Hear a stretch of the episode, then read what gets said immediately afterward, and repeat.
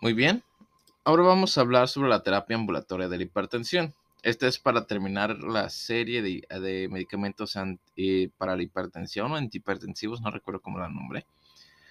Eh, este es el episodio 3 y justo lo acabo de hacer, Dios mío. Bueno, vamos a empezar. Terapia ambulatoria de la hipertensión. El paso inicial en el tratamiento de la hipertensión puede ser no farmacológico. La restricción de sodio puede ser un tratamiento efectivo para algunos pacientes con hipertensión leve. La dieta estadounidense promedio contiene un aproximado de 2.000 mil equivalentes de sodio por día. Un objetivo dietético razonable en el tratamiento de la hipertensión es de 70 a 100 mil equivalentes de sodio por día, lo que se puede lograr al no salar los alimentos durante o después de la cocción y al evitar los alimentos procesados que contienen grandes cantidades de sodio.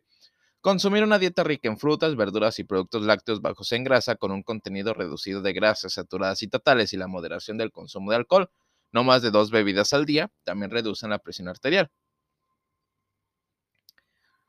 Se ha demostrado que la reducción del peso, eh, incluso sin restricción de sodio, normaliza la presión arterial hasta solo 75% de los pacientes con sobrepeso con hipertensión leve a moderada. Algunos estudios han demostrado que el ejercicio regular ayuda a disminuir la presión arterial en pacientes hipertensos. Para el manejo farmacológico de la hipertensión leve, la presión arterial se, puede normalizar en muchos pacientes con un solo medicamento. La mayoría de los pacientes con hipertensión de moderada a severa requieren dos o más medicamentos antihipertensivos. Se ha demostrado que los diuréticos de la tiacida, los inhibidores de la enzima convertidora de angiotensina, los bloqueadores de los receptores de angiotensina y los bloqueadores de los canales de calcio reducen las complicaciones de la hipertensión y pueden usarse para el tratamiento farmacológico inicial. Ha existido la preocupación de que los diuréticos, al afectar adversamente el perfil lipídico sérico o alterar la tolerancia a la glucosa, pueden aumentar el riesgo de enfermedad coronaria, compensando así el beneficio de la reducción de la presión arterial. Sin embargo, un gran ensayo clínico que comparó diferentes clases de, mediaciones antihipertensivas para la terapia inicial encontró que la clortalidona, un diurético, un diurético tiacídico, fue tan efectiva como otros agentes para reducir la muerte por enfermedad coronaria o infarto de miocardio no mortal y fue superior al, y fue superior al amlodipino para prevenir la insuficiencia cardíaca y superior al lisinopril en la prevención de accidente cerebrovascular. Los bloqueadores beta son menos efectivos para son los bloqueadores beta son menos efectivos para reducir los eventos cardiovasculares y en la actualidad no se recomiendan como tratamiento de primera línea para la hipertensión no complicada.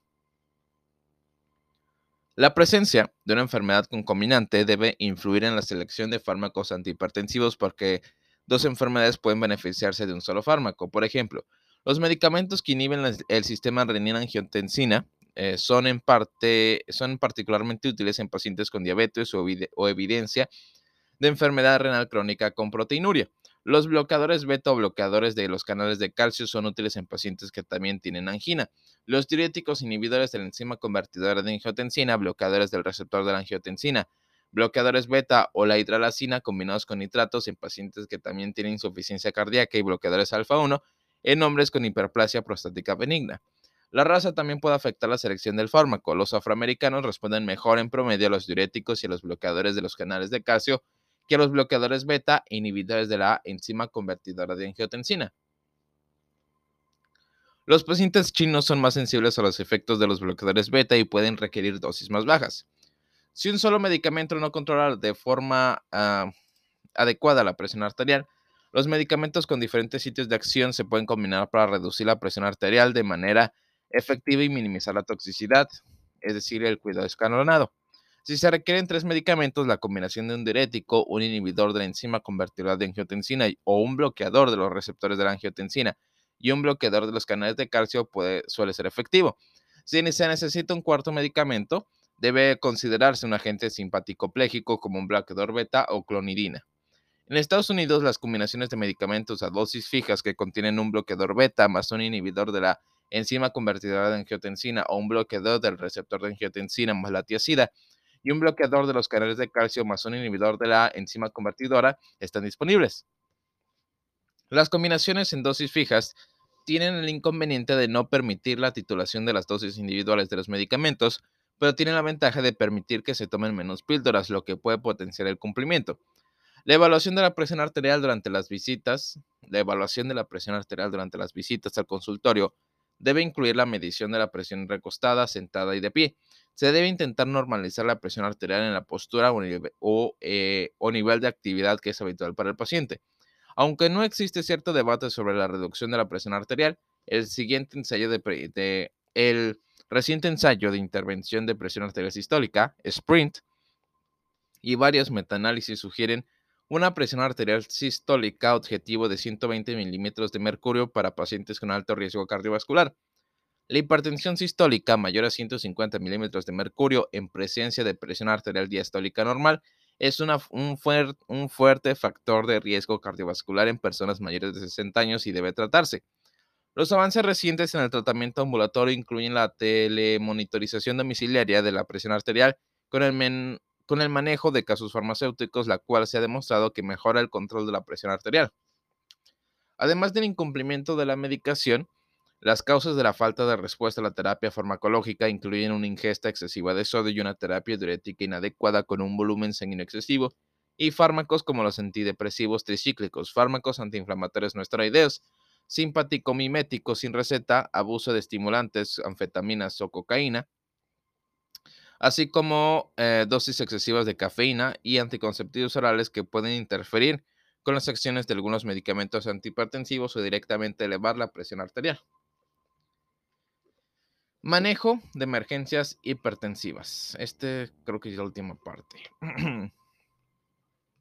A pesar del gran, del gran número de pacientes con hipertensión crónica, las emergencias hipertensivas son relativamente raras. Sin embargo, la elevación marcada o repentina de la presión sanguínea puede ser una amenaza grave para la vida y está indicado el control inmediato de la presión arterial. Con mayor frecuencia, las emergencias hipertensivas ocurren en pacientes cuya hipertensión es grave y está mal controlada y en aquellos que de forma repentina suspenden los medicamentos antihipertensivos. Cuadro clínico y fisiopatología. Las urgencias hipertensivas incluyen hipertensión asociada con daño vascular, denominada hipertensión maligna, e hipertensión asociada con complicaciones hemodinámicas como insuficiencia cardíaca, accidente cerebrovascular o aneurisma aórtico disecante. El proceso patológico subyacente en la hipertensión maligna es una arteriopatía progresiva con inflamación y necrosis de las arteriolas. Las lesiones vasculares se producen en el riñón, que libera renina, que a su vez estimula la producción de angiotensina y aldosterona, lo que aumenta aún más la presión arterial. La encefalopatía hipertensiva es una manifestación clásica de la hipertensión maligna. Su presentación clínica consiste en dolor de cabeza severo, confusión mental y aprensión. La visión borrosa, las náuseas y los vómitos y los déficits neurológicos focales son, eh, son comunes. Si no se trata, el síndrome puede progresar durante un periodo de 12 a 48 horas a convulsiones, estupor, coma e incluso la muerte. Tratamiento de emergencias hipertensivas. El manejo general de las emergencias hipertensivas requiere controlar al paciente en una unidad de cuidados intensivos con registro continuo de la presión arterial. La ingesta y la producción de líquidos debe controlarse cuidadosamente y el peso corporal medio eh, y el peso corporal debe ser medido diariamente como un indicador del volumen total de líquido corporal durante el curso de la terapia. Los medicamentos antihipertensivos parenterales se usan para bajar la presión sanguínea de forma rápida, es decir, en pocas horas. Tan pronto como se logre un control razonable de la presión arterial, se debe sustituir por la terapia antihipertensiva oral porque esto permite un manejo más ligero a largo plazo de la hipertensión. El objetivo del tratamiento en las primeras horas o días no es la normalización completa de la presión arterial, porque la hipertensión crónica está asociada a cambios con cambios autorreguladores en el flujo sanguíneo cerebral. Por tanto, la normalización rápida de la presión arterial puede provocar hipoperfusión cerebral y lesión cerebral. Por el contrario, la presión arterial debe reducirse en aproximadamente un 25%, manteniendo la, presión arterial diastólica en no menos de 100 a 110 milímetros de mercurio. Posteriormente, la presión arterial se puede reducir a niveles normales usando medicamentos orales durante varias semanas. Los medicamentos parenterales usados para tratar las emergencias hipertensivas incluyen el nitroprusiato de sodio, la nitroglicerina, el labetalol, bloqueadores de los canales de calcio, la fenoldopam, y la hidralacina.